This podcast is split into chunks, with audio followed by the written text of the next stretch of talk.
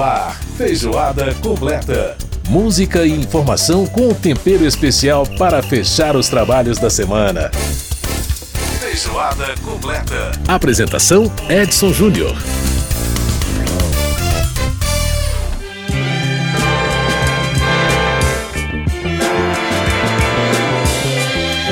Um grande abraço para você que está com a gente aqui pela Rádio Câmara, emissoras parceiras e pela rede legislativa de rádio. E a gente está ouvindo aí a Gal Costa com Meu Nome é Gal. Um grande abraço para você, obrigado pela sua audiência. Mais uma edição do nosso Feijoada Completa. Não faz mal. Pois é, gente, há 53 anos atrás ela tinha apenas 24 aninhos. Foi quando essa diva da nossa música gravou pela primeira vez essa canção que tem o nome dela, né? Meu nome é Gal. É uma canção bastante simples, até para um, um, disco bastante psicodélico, que é esse disco lançado pela Gal Costa em 1969. E nessa semana, a Gal completou 77 anos de idade e é a nossa homenageada de hoje aqui no, na parte musical do nosso Feijoada. Meu nome é Gal. Meu nome é Gal. Tenho 24 anos. Nasci na Barra Avenida, Bahia. Todo dia eu sonho alguém para mim. Acredito em Deus. Gosto de baile, cinema. Legal demais, né? Lindo. E ela cada vez que ela canta essa canção, ela fala a idade. E ela sempre fala, né? Aí ela tinha 24. Quando eu assisti um show dela aqui, por exemplo, em Brasília, ela falou: Meu nome é Gal, tenho 70 anos. É muito, muito bacana. A Gal Costa, enfim, grande diva da nossa música. Bom, gente, já que nós estamos no fim de semana de eleições, né? É, qual que será o perfil dos candidatos que estão aí concorrendo às vagas na Câmara dos Deputados, né? Qual a importância dos partidos? Como que as federações partidárias elas vão afetar aí também não só a eleição, mas como a governabilidade? A gente vai conversar sobre esse assunto com o cientista político Carlos Ranulfo.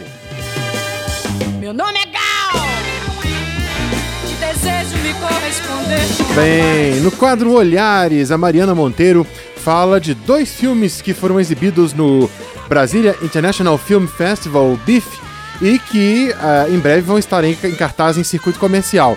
E ela destaca também uh, um filme que tem a participação do astro pop Harry Styles. No nosso caldo cultural, a jornalista e escritora Flávia Corrêa Oliveira fala sobre o seu livro Uma Amiga de Outro Mundo, que está aí sendo lançado na Finlândia e vai auxiliar na alfabetização de filhos de brasileiros nascidos lá no país nórdico. E agora a gente vai ouvir mais Gal Costa, mais Gal Costa, já que a gente também, né, tá no mês do Cerrado, mês da árvore. Vamos então ouvir a homenagem da Gal ao Cerrado, né? Flor do Cerrado. Todo fim de ano é fim de mundo e todo fim de mundo é tudo que já tá no ar, tudo que já tá. Todo ano é bom, todo mundo é fim. Você tem amor em mim. Todo mundo sabe, você sabe que a cidade vai sumir por debaixo do mar. E é a cidade que vai avançar e não o mar. Você não vê, mas da próxima vez que eu for a Brasília, eu trago uma flor do cerrado pra você. Mas da próxima vez que eu for a Brasília, eu trago uma flor do cerrado pra você. Tem que ter um jeito e vai dar certo. Zé me disse que ninguém vai precisar morrer para ser, para tudo ser. Eu, você. Todo fim de mundo é fim de nada, é madrugada e ninguém tem mesmo nada a perder. Eu quero ver Olho pra você, tudo vai nascer. Mas da próxima vez que eu for a Brasília, eu trago uma flor do cerrado pra você. Mas da próxima vez que eu for a Brasília, eu trago uma flor do cerrado pra você. Fim de ano é fim de mundo e todo fim de mundo é tudo que já tá no ar, tudo que já tá. Todo ano é bom, todo mundo é fim. Você tem amor em mim. Todo mundo sabe, você sabe que a cidade vai sumir por debaixo do mar. E é a cidade que vai avançar e não o mar. Você não vê, mas da próxima vez que eu for a Brasília, eu trago uma flor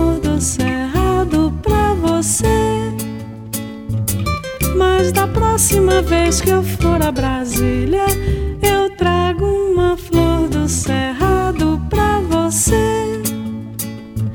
Tem que ter um jeito e vai dar certo. Zé me diz que ninguém vai precisar morrer para ser, para tudo ser.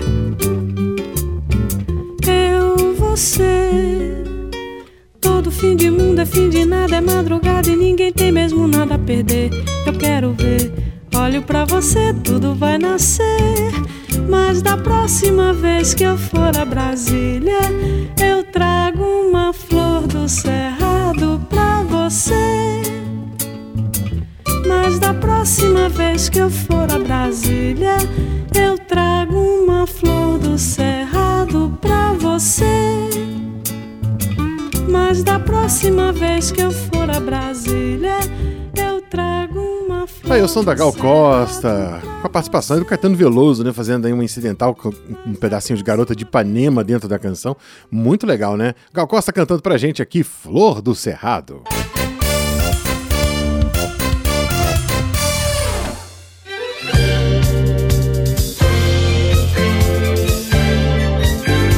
E agora a gente dá um salto no tempo e vai pra 2018. Não que eu me iluda, eu acho até que você gosta de mim.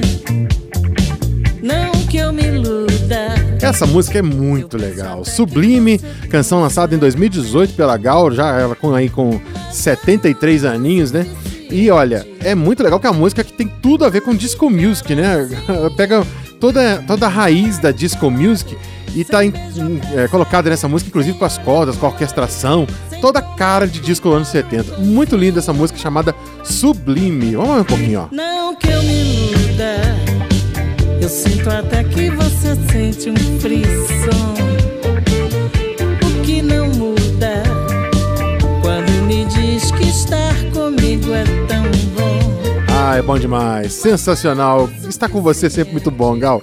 Fantástico, né? Pois é, tá aí a nossa homenagem a Gal. Você pode depois conferir no Spotify, no, no Deezer, no Apple Music, enfim, essa canção que é realmente muito linda.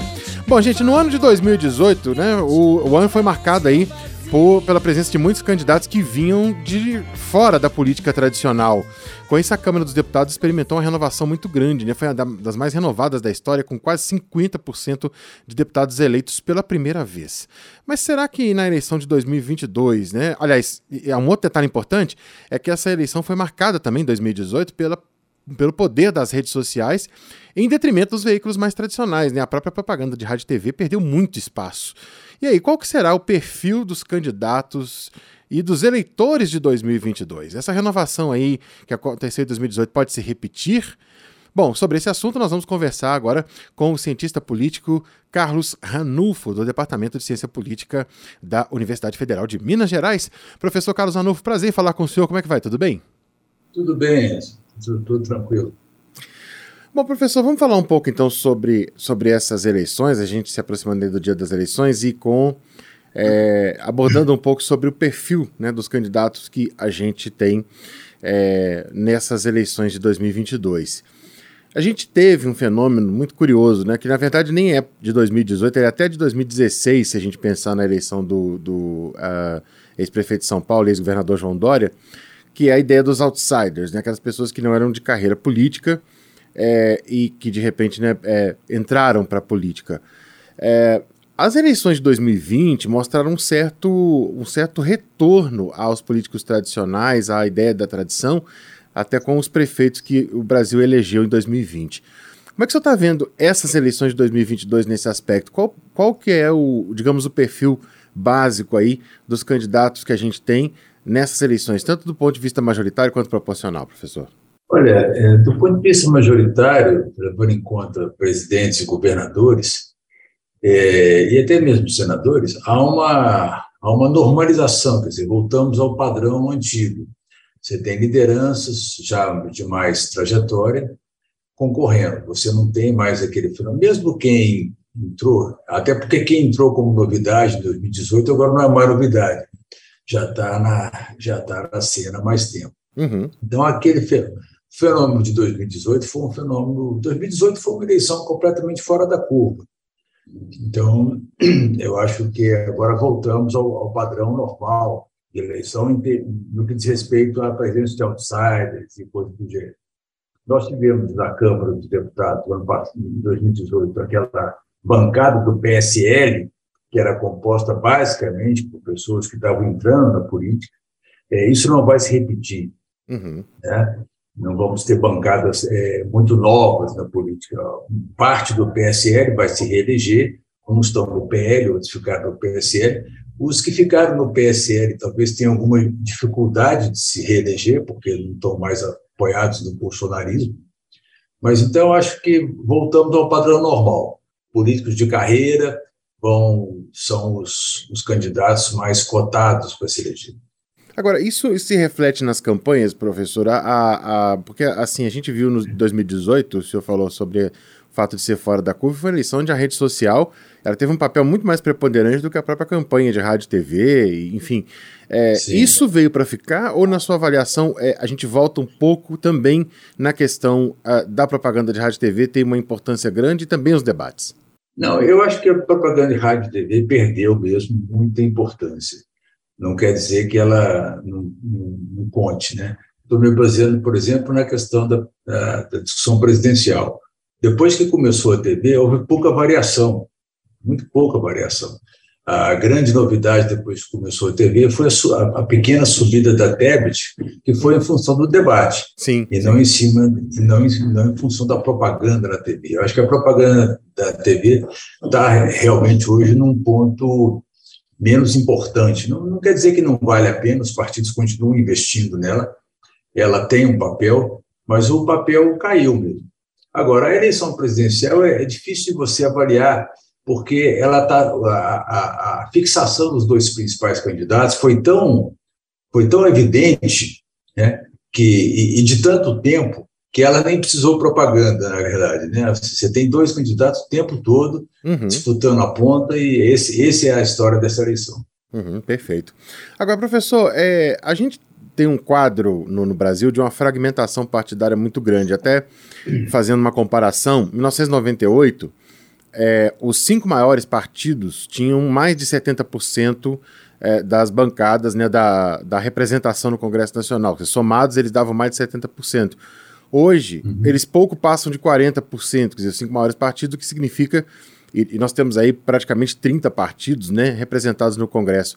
É, é, como é que o senhor avalia esse aspecto partidário? Quer dizer, de, definitivamente, é, os partidos perdem importância, vão perdendo mais importância no quadro político brasileiro? E por que isso acontece na avaliação do senhor?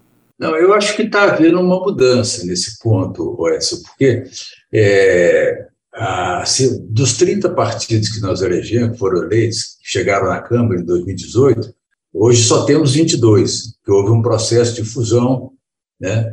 É, e, e, e nessa eleição de 2022, eu acho que o resultado vai nos mostrar uma Câmara com 16, 17 partidos no máximo, por causa da cláusula de desempenho e por Aham. causa das federações. Sim. É, temos que lembrar que quando você faz uma federação, os partidos federados viram um só, para todos os efeitos, eles viram um só.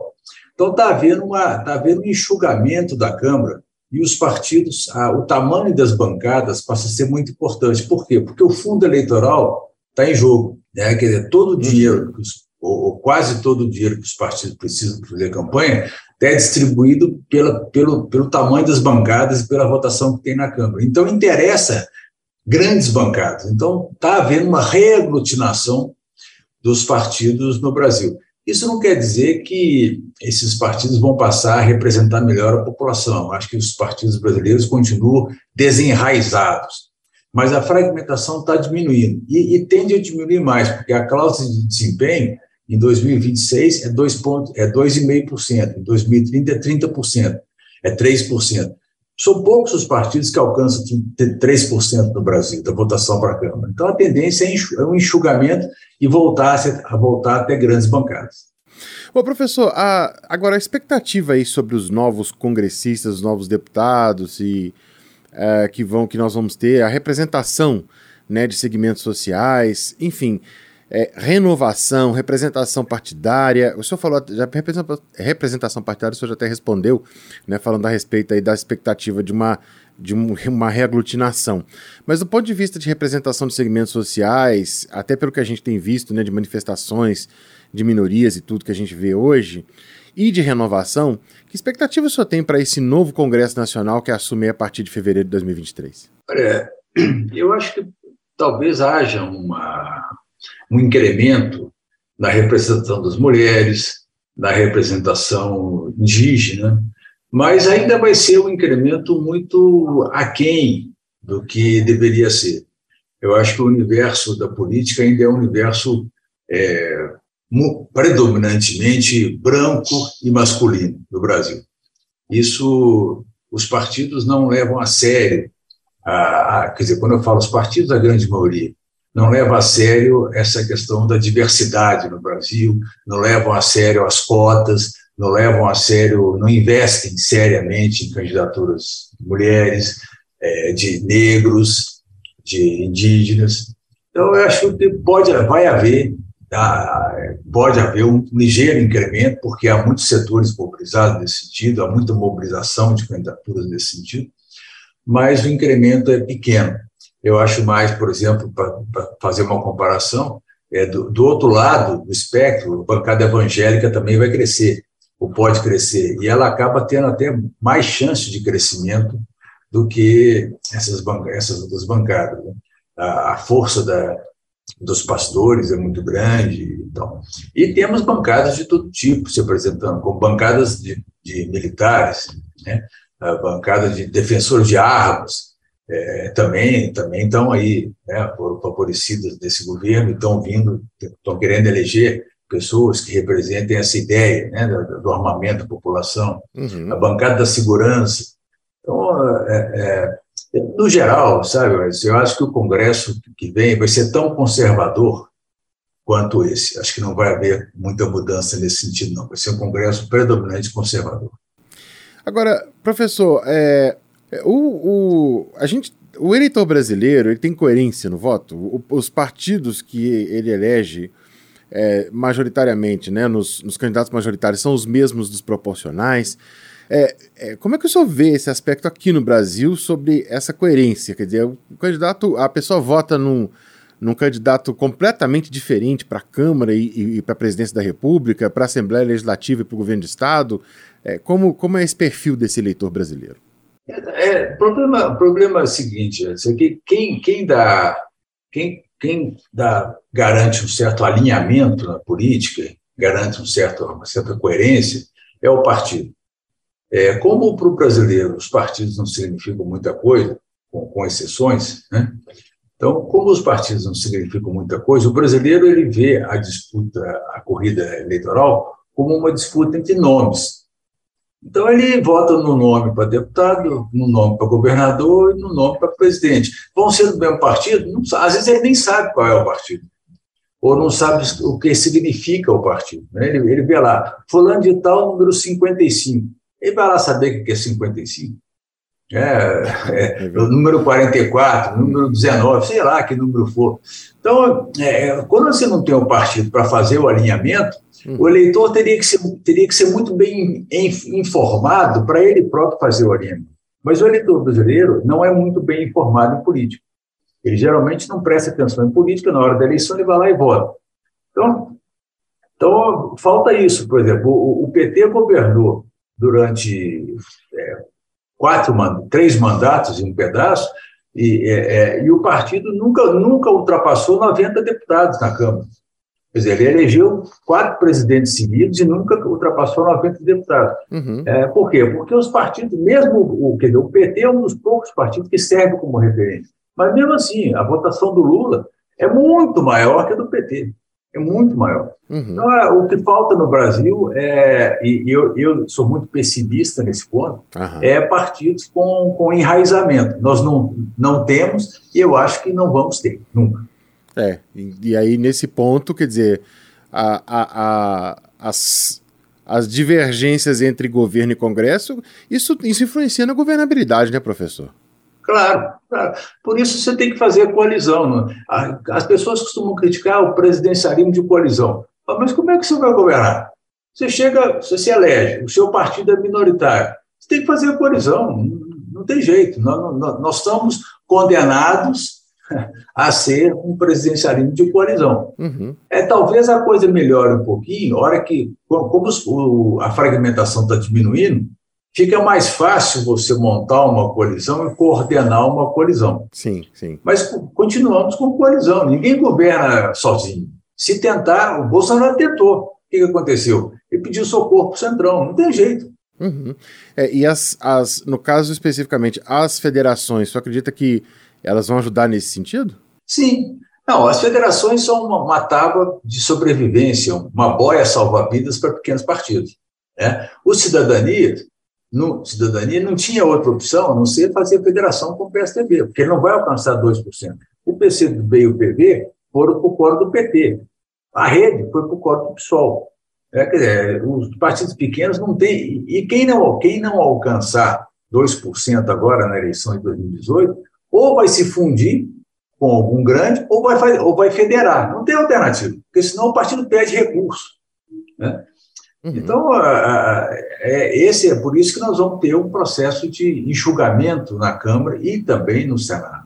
Uhum, perfeito. Professor Carlos Ranulfo conversando com a gente, que é cientista político, professor do, do CP da UFMG. É, professor, quero agradecer muito a sua participação aqui com a gente. Foi um prazer em tê-lo aqui no nosso programa. Muito obrigado uhum. por trazer essas ideias e trazer esses esclarecimentos para o nosso ouvinte, conversar um pouco sobre, sobre essa questão política que é tão importante, né? o entendimento né, da política, fora só das questões partidárias, de quem a gente vai votar ou de quem a gente não vai votar, mas principalmente entender esse processo, acho que é muito importante, até para facilitar, para poder trazer um pouco mais de luz para o eleitor né, nesse, nesse processo aí. Muito obrigado pela sua participação, um grande abraço para o senhor. Ok, um abraço para todos, bom dia para todos. Muito bem, você está aqui no Feijoada Completa e a gente ouviu aí a participação do professor Carlos Ranulfo, né, cientista político aí do Departamento de Ciência Política da Universidade Federal de Minas Gerais. A gente vai agora para o intervalo aqui no Feijoada Completa, você ouve mais um pedacinho de Gal Costa com Sublime e a gente volta daqui a pouquinho. Quando me diz que estar comigo é tão bom. Feijoada Completa.